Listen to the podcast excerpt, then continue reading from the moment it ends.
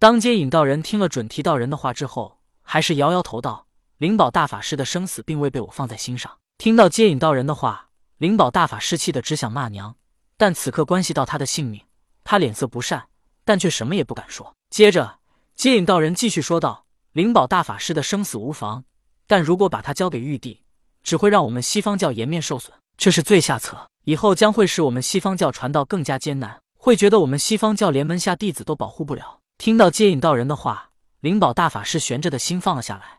这么看来，他是安全了。但接引道人话锋一转，又说道：“但是不把灵宝大法师交出去又不行。”顷刻间，灵宝大法师的心又如过山车一般悬了起来。准提道人问道：“那依道兄所言，该如何做呢？交也不是，不交也不是。人间武王和玉帝都不是我们能得罪的。”突然，准提道人望向接引道人，一脸惊讶的道：“道兄可是想到了那种方法？”接引道人点点头道：“不错，正是此种方法。”准提道人已经明白了接引道人所指的是哪种方法。灵宝大法师交出去不是，不交出去也不是。但如果西方教查无此人呢？这就跟西方教完全没有关系了。而且他们此举可以说交出了灵宝大法师，也可以说没交，既不得罪武王，也不得罪玉帝，更保全了西方教颜面，因为他们保全了门下弟子，并没把人交出去。接引道人所指的方法，正是想要让灵宝大法师与当年的火神祝融一般，改头换面。火神祝融与水神共工大战，导致天柱被撞断，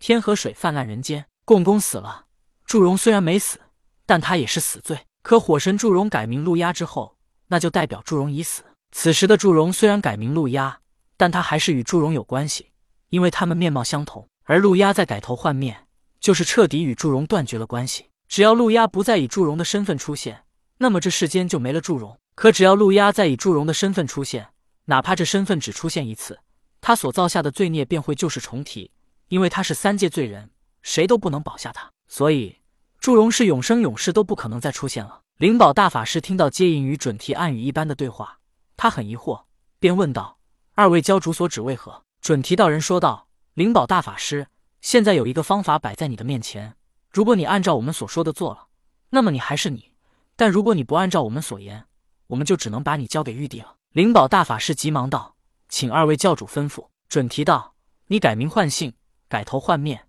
重新做人。”灵宝大法师听到准提道人的话，他依旧有些不情愿。假如他改名换姓，那么他的灵宝之名不在，他以前空桐山元阳洞的洞府，他也不能再回去了。他在空桐山的势力也就没了，那可是他苦心经营了多年的地方。准提看出了灵宝大法师的犹豫，便说道：“既然如此，那我们就只能把你交给玉帝了。”灵宝大法师咬了咬牙，改头换面虽然会让他失去一切，但他的修为还在。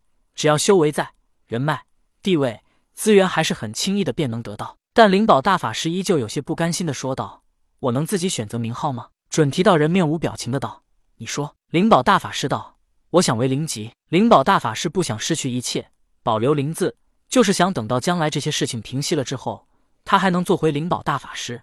保留他将来能重新获得原来一切的机会，而吉字，他是想让自己吉利一些。一直以来，修道者想要获得长生，都是在逆天而行。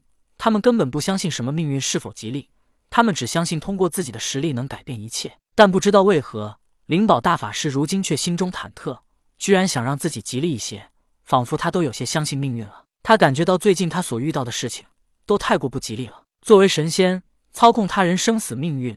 但灵宝大法师如今却感觉到无能为力，仿佛自己的命运被操纵了。他想像普通凡人一样，想要通过改名来改命。灵宝大法师从阐教高高在上的十二金仙，成为了欺师灭祖的叛徒。然而如今还即将被玉帝捉拿，他感觉自己太不吉利。或许改了名字，真能改变自己的运气，让自己不再那么倒霉。忽然，灵宝大法师想到了一件事：他之所以这么倒霉。都是源自当初他耳中响起的一番话。那时渡厄真人在追着他索要定风珠，可他不想给。本来是想去找老师元始天尊帮忙，可他听了脑海里那人的一番话，慌乱的他便听了脑海里的话中指示，直接逃到了西方。正因为如此，他的命运才发生了改变。一切都是因为那一番话所导致的。我好恨，都是他害得我如此成为了过街老鼠。我恨准提道人并不知道灵宝大法师心中所想。他听到灵宝要改名灵吉。